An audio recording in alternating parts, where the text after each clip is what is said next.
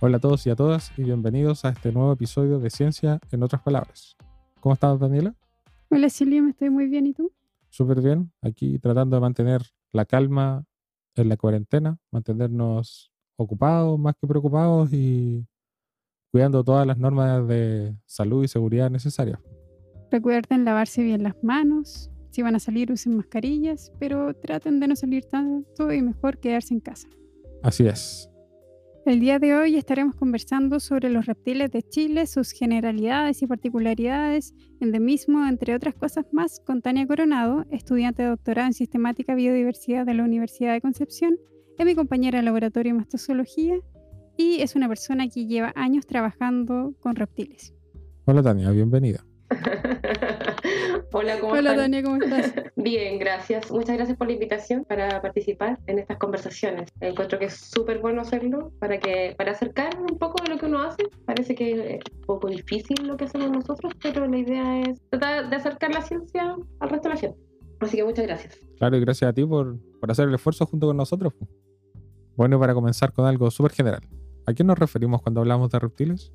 Nos referimos a un grupo de animales que tienen características eh, bien específicas eh, que los diferencian con el resto de los otros grupos principales que son de los mamíferos, de las aves de los anfibios, entre otros. Son un grupo que, que se caracteriza principalmente porque tiene, tiene su cuerpo cubierto de escamas, ya que son escamas de queratina, que son el mismo componente de la proteína que está eh, compuesta las uñas, por ejemplo, las plumas, los cuernos, el pelo incluso. Estas pueden ser muy grandes, pueden ser bien pequeñitas, como en el caso de algunos grupos como los gecos, lo que le confiere una, una, eh, una característica de tener una piel gruesa, ¿verdad? es impermeable y que es, es seca, a diferencia, por ejemplo, de los anfibios.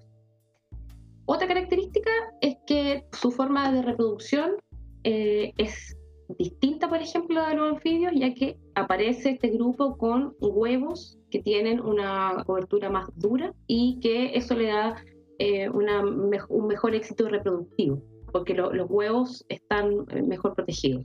Y otra característica importante que se diferencia también, que es una característica de los amniotas, es que su, dentro del huevo que, que tienen sus crías, tienen una- un saco amniótico. ¿ya? Esto le da una independencia al ambiente acuático, ya a diferencia de los anfibios, por ejemplo. ¿Los anfibios son como el pariente más cercano de los reptiles? Sí, tienen un ancestro común donde surge, a ver, los primeros registros fósiles son aproximadamente hace como unos 312, unos 307 millones de años, donde están un grupo que separa a los anfibios de los reptiles y los mamíferos. Y esos son los registros más, más antiguos que se, que se conocen. ¿Y es cierto que las aves vienen de los reptiles? No vienen de los reptiles, pero sí tienen un ancestro, tienen un ancestro común. Sí tienen ancestro común.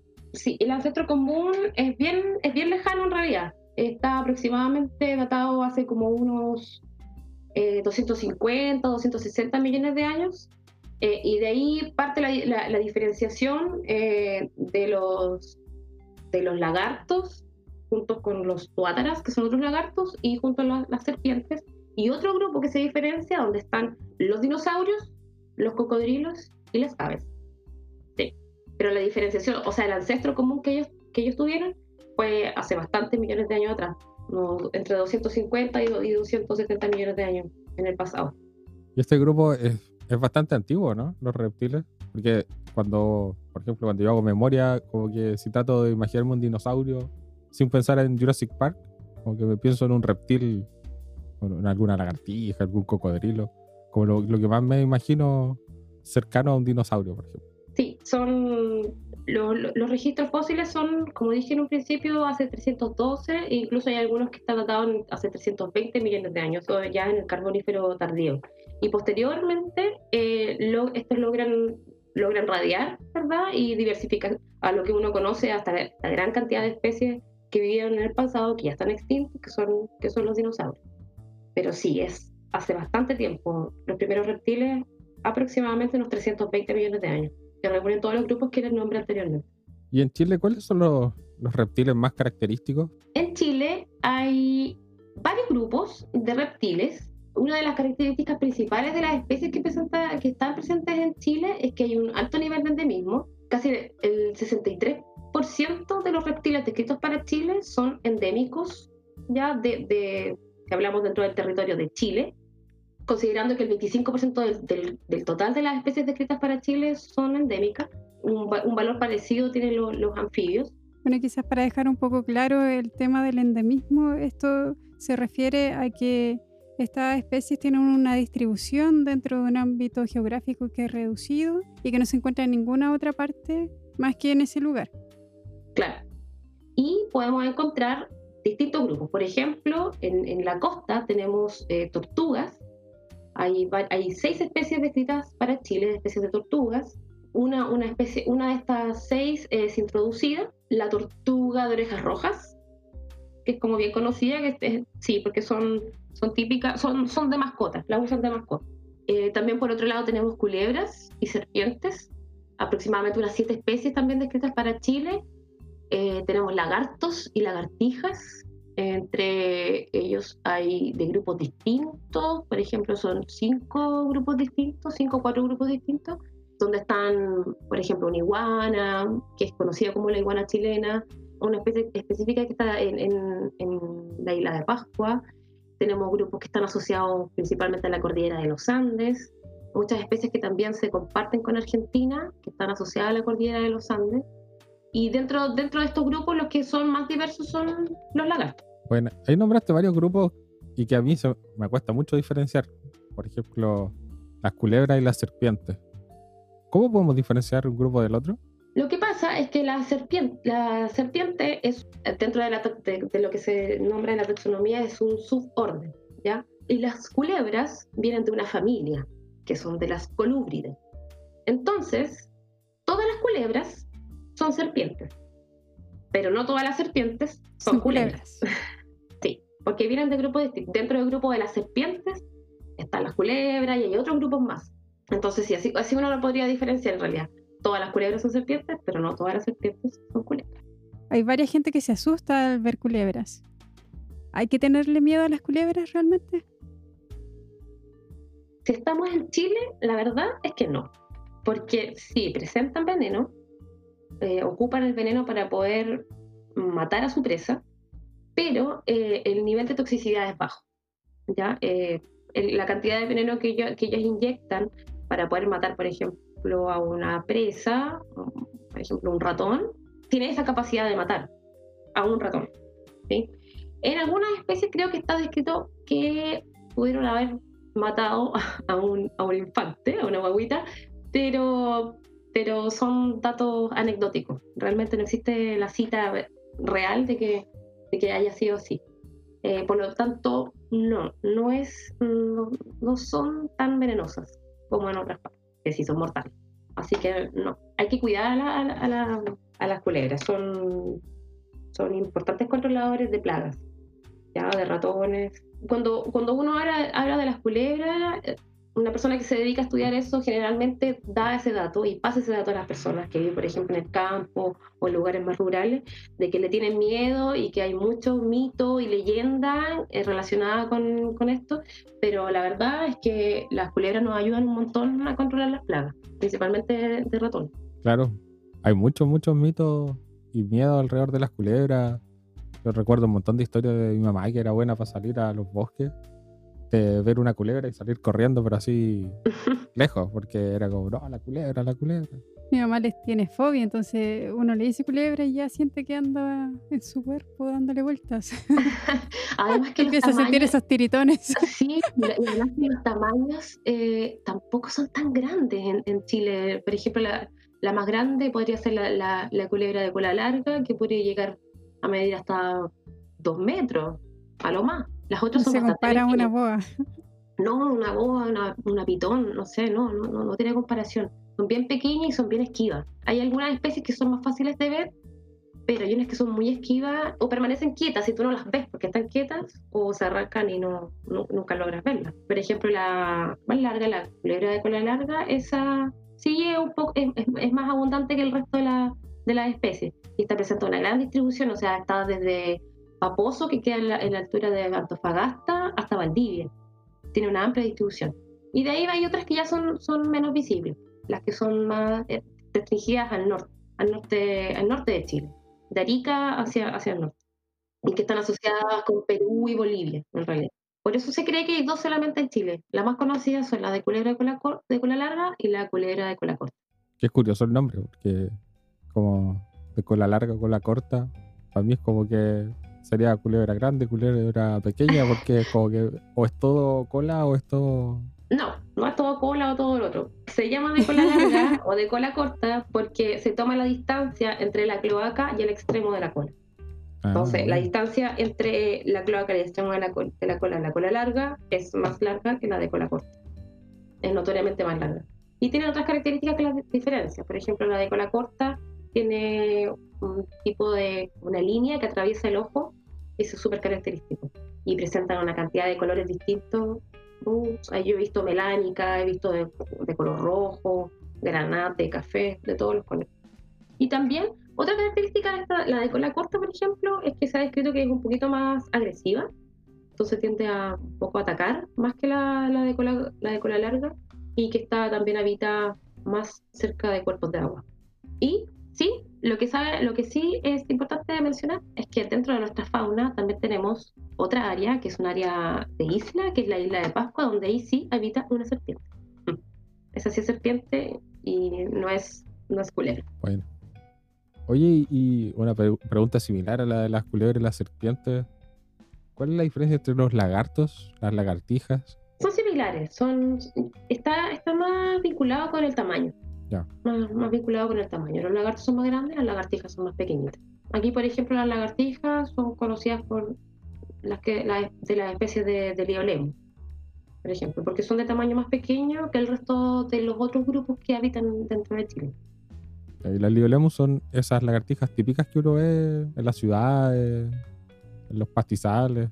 Sí, las lagartijas típicas que uno ve en, en, en todos lados, o sea, incluso la, la, que es más abundante y que tiene una amplia, amplia distribución, uno la ve en los muros de las casas.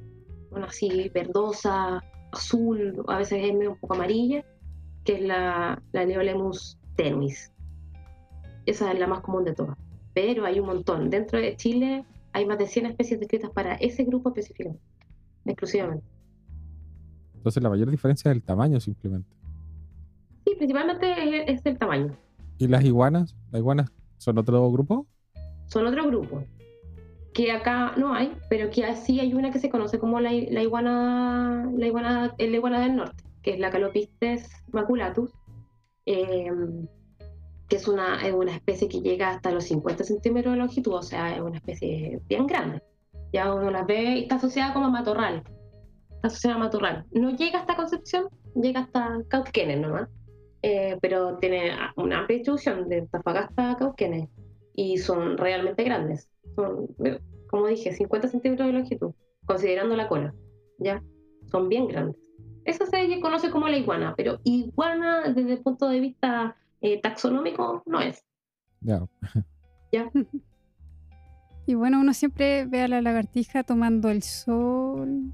Uno dice, vamos a lagartijear. ¿Por qué se asocia ese término?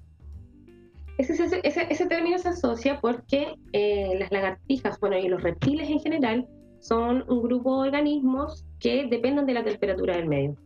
No son capaces de generar calor interno no tiene ni un, mecanismo fisiológico ni metabólico que le permita generar calor, como por ejemplo los mamíferos, nosotros. Entonces dependen de la temperatura del, medio. Y además tampoco lo generan y tampoco pueden regularlo, tampoco tienen, tienen una forma de regular su temperatura interna. ¿ya? Y eso lo hacen a través de eh, comportamiento. En este caso, ir afuera y tomar un poquito de sol. Por eso se dice que uno lagartijea. O sea, depende de la temperatura del medio. No la regula y no la, y no la, y no la genera tampoco. ¿Y cómo lo hacen en invierno con el frío? Durante el invierno, los reptiles eh, pasan por un periodo de brumación o de letargo, que es distinto a la hibernación. Generalmente la hibernación está asociada a, a mamíferos. ¿ya? La brumación o el letargo está asociado a casi todos los, eh, organismos que son ectotermos, que no pueden regular su temperatura. Entonces la brumación lo que hacen es, como dependen de la temperatura del medio, llega el invierno, llega el otoño, bajan las temperaturas y su cuerpo eh, entra a un estado de letargo porque no tiene la energía suficiente, que es la que le da la energía solar para sus actividades diarias. Entonces se, se guardan y quedan bajo, bajo tronco o bajo piedra, ¿cierto? Y ahí se mantienen hasta que logran captar un poco de calor, ¿ya? O de luz. Porque, por ejemplo, a diferencia de los mamíferos, los, los, reptiles igual deben consumir algún tipo de alimento durante este periodo. A veces pasa que en invierno, en pleno invierno, sale un poco de sol y hay lugares dentro de Chile, por ejemplo, que las lagartijas salen y toman un poco de sol y van a alimentarse. Entonces, porque tienen que mantener eh, la actividad para al alimentarse, para poder sobrevivir, sobrevivir en el tiempo. Claro, no están entonces están así como en estado criogénico, poco menos como los que hibernan, están, están como guardándose un poco. Justamente, guardándose. Y, y, que no solamente es temperatura, sino que también es, es, es luz, luz de día. Si ven que en un día frío hay un poco de sol y de luz, van a, van a salir a, a, tomar, a agarrar un poco de energía. Oye, este término lagartijear, ¿también hay un término más científico para referirse a, eso? Me parece haber escuchado que le decían perchar o algo así. Depende. Pero sí, la palabra también sí eh, es perchar. Puede ser arriba de un tronco, puede ser arriba de una roca. Por ejemplo, hay, hay, hay lagartos que tienen su propia percha y asociado a su percha tienen su harem de hembras, de juveniles. Entonces sí también se habla de percha. Eh, para aves también se utiliza ese, término. ¿Son como territoriales entonces? no todas. No todas. Pero sí, por ejemplo, esta misma especie que yo les nombré anteriormente, que es la, más conocida y abundante acá, eh, esa sí tiene un comportamiento de tener un, lugar para perchar o para, poder tomar sol y está rodeado de, hembras y de juveniles. Y eso sí es un comportamiento un comportamiento de territorialidad, pero no todos los reptiles lo tienen, no todos los lagartos. Oye, ¿y el misterio de la cola de las lagartijas? ¿Cómo funciona eso? De... De las colas de las lagartijas. Sí, hay, un, gran parte de, los lagartos, gran parte de los lagartos y de las lagartijas tienen la capacidad de eh, que frente a, un, a una amenaza, por ejemplo, frente a, una, amenaza de un depredador, tiene la capacidad de, de cortar su cola y volver a regenerarla. Eso se llama autotomía caudal. Entonces, por ejemplo, va la lagartija ahí en su matorral feliz y viene una, culebra eh, de cola larga y se la intenta comer, le agarra la cola y la lagartija, eh, a través de un mecanismo de, contracción muscular de la cola, esta se, desprende, dependiendo de qué, de qué sector de la cola la van a atrapar, se desprende y así la lagartija logra escaparse y no ser depredada.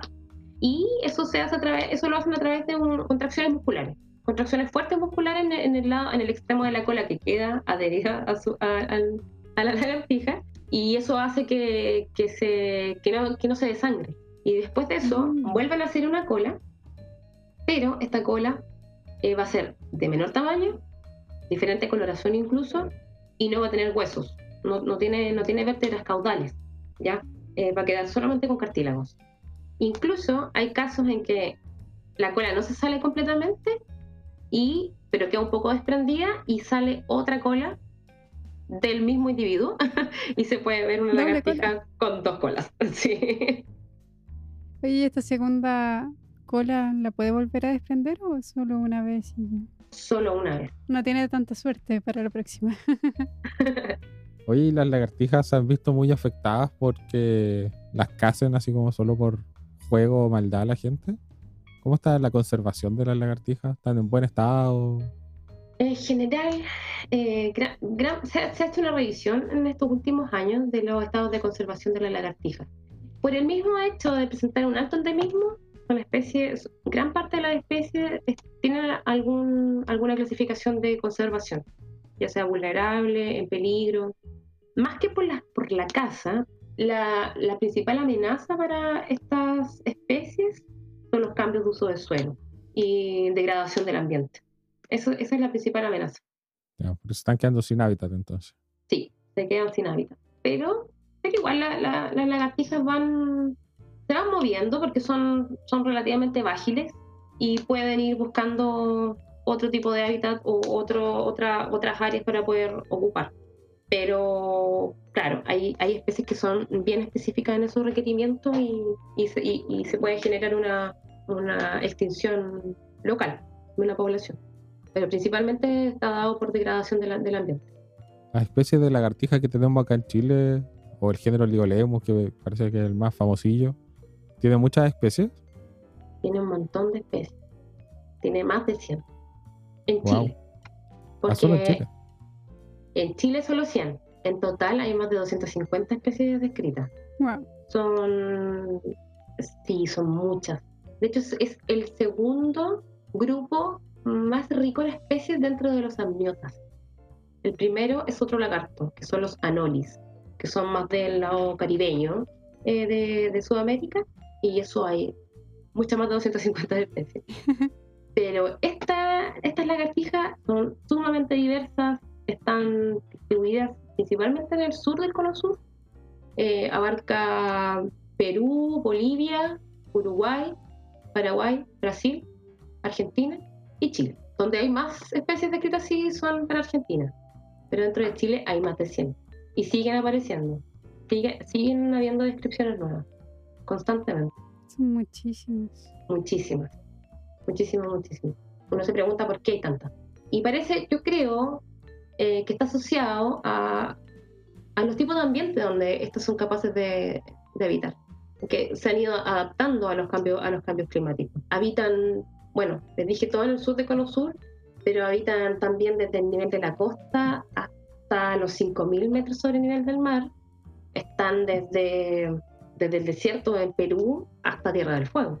O sea, habitan en lugares que son extremos en temperatura, en condiciones eh, de, precipitación, eh, tipo de ambiente, o sea, eh, están, están distribuidas en ambientes sumamente diversos.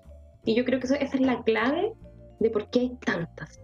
Tienen alguna capacidad para poder colonizar áreas con condiciones bien extremas.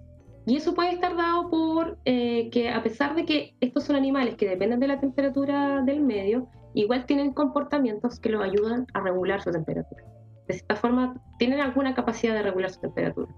¿Una capacidad más basada en el comportamiento o, más fisiológica?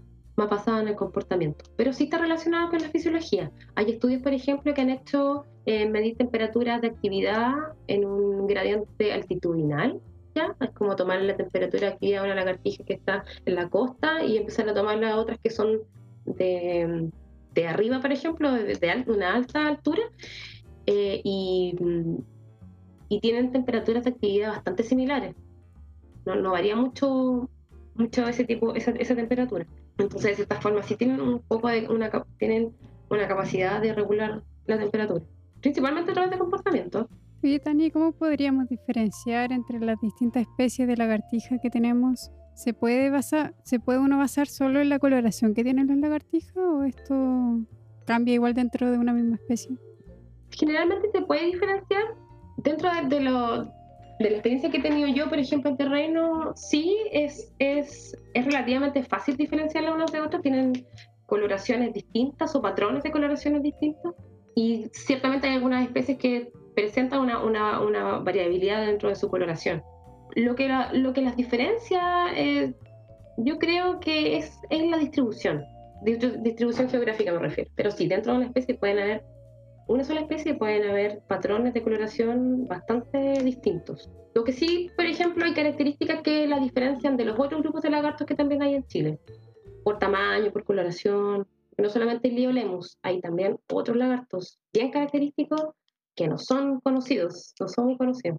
Uno, por ejemplo, el que les nombré antes, porque lo viste que es la, que es la iguana, ya que esa es, es bien colorida, tiene un color naranjo, café, con unas manchas negras bien bien llamativo, pero también están los otros lagartos que son del norte, que son los microlophus, conocidos también como los corredores, porque son unos lagartos enormes y son muy buenos para correr, muy difíciles de atrapar y generalmente se esconden abajo de una roca gigante y casi imposible sacarlos. ¿ya? Y eso están asociados más al desierto.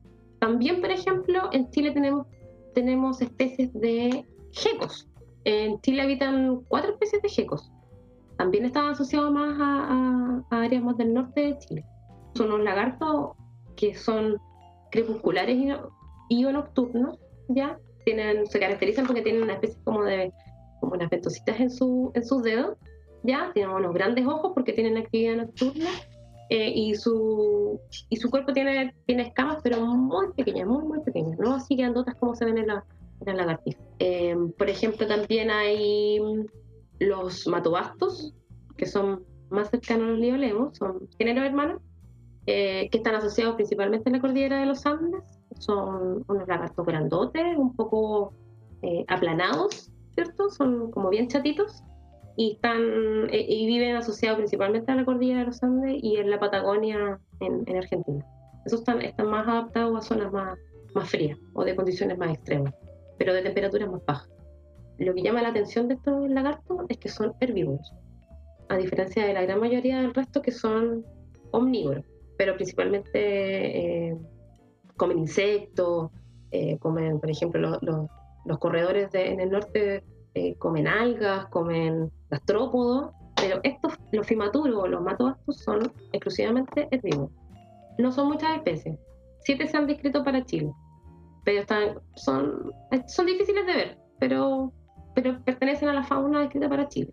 Bueno, y hay dos tipos más de, de lagarto. Están los, los diplolemus, que son que su nombre viene de que tienen un doble cuello porque tienen una especie de pliegues acá en el cuello son súper cabezones eh, y también están asociados a la, cordillera de los Andes.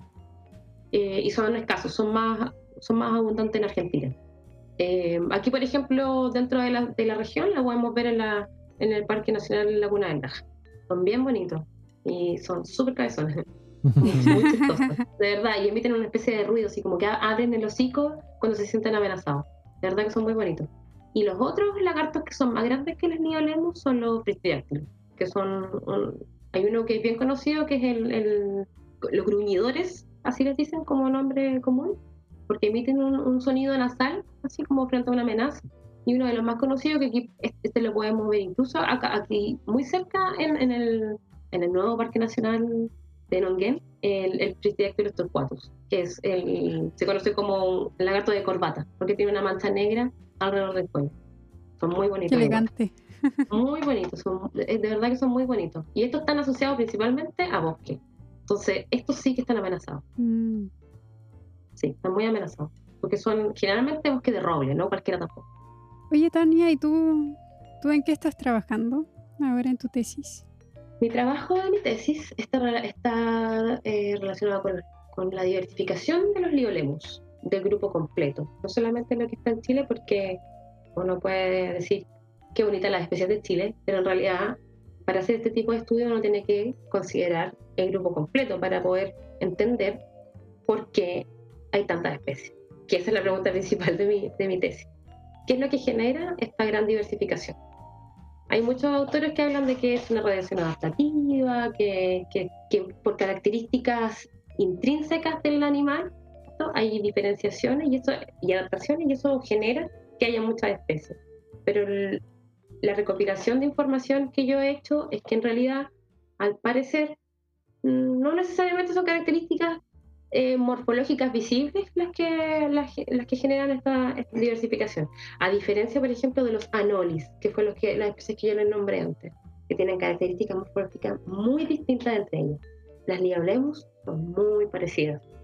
A pesar de que tienen patrones distintos de coloración, uno no puede fijarse solamente en eso ya tiene que fijarse, en este, caso en mi, en mi trabajo tengo que fijarme o tomar en cuenta que tengan una característica morfológica o fisiológica que le confiere una ventaja a estas especies para poder colonizar otros lugares y poder diversificar. Eso. Y lo estoy haciendo eh, a través de análisis que relacionan la gran diversidad que hay de especies con, con rasgos del nicho térmico, es decir, dónde la especie habita condiciones ambientales que son de temperatura y de precipitación que le permiten habitar un ambiente específico.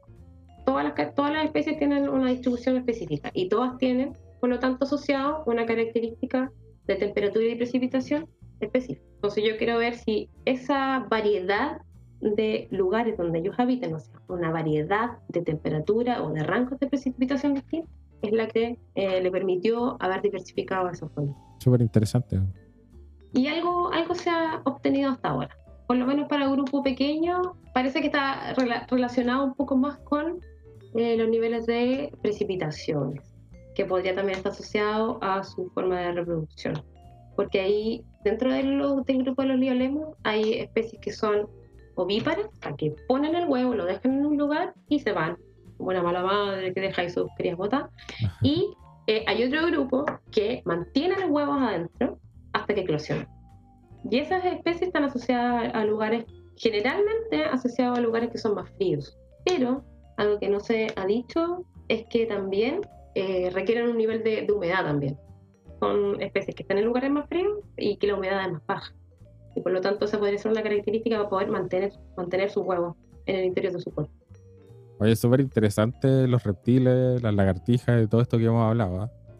Muy interesante, son un grupo muy entretenido em, que tiene tantos, tanto tiempo que han permanecido eh, en, la Tierra sobreviviendo. Claro, hay grupos que están extintos, pero, pero hay, hay otros grupos que han permanecido iguales a través del tiempo, son sumamente exitosos y por eso me interesa también en estudiarlo. Muchas gracias, Tania, por estar hoy con nosotros. No sé si tienes alguna invitación, alguna charla sobre reptiles que tú tengas alguna, algún conocimiento que se dará o algo así.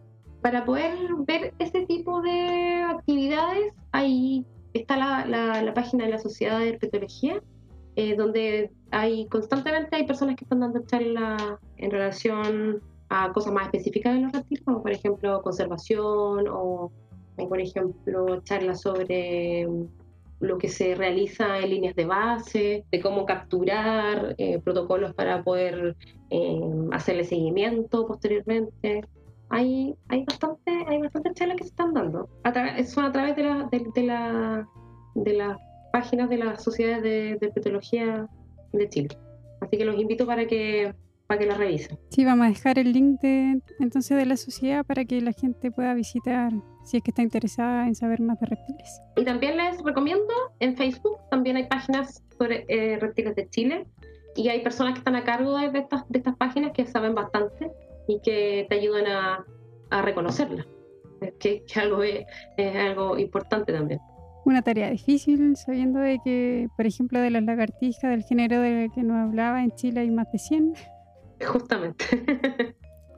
Buenísimo, estuvo súper interesante la conversa. Muchas gracias Tania por estar con nosotros y espero que sigamos conversando de ciencia en otras palabras en una próxima oportunidad. Gracias por la invitación, Tiquillo. Que les vaya bien. Gracias, a ti, Tania. Bueno, y para finalizar este episodio, lo dejamos con Cuervos del Sur con la canción Todavía del álbum El vuelo del villano. Chau. Chao, chao.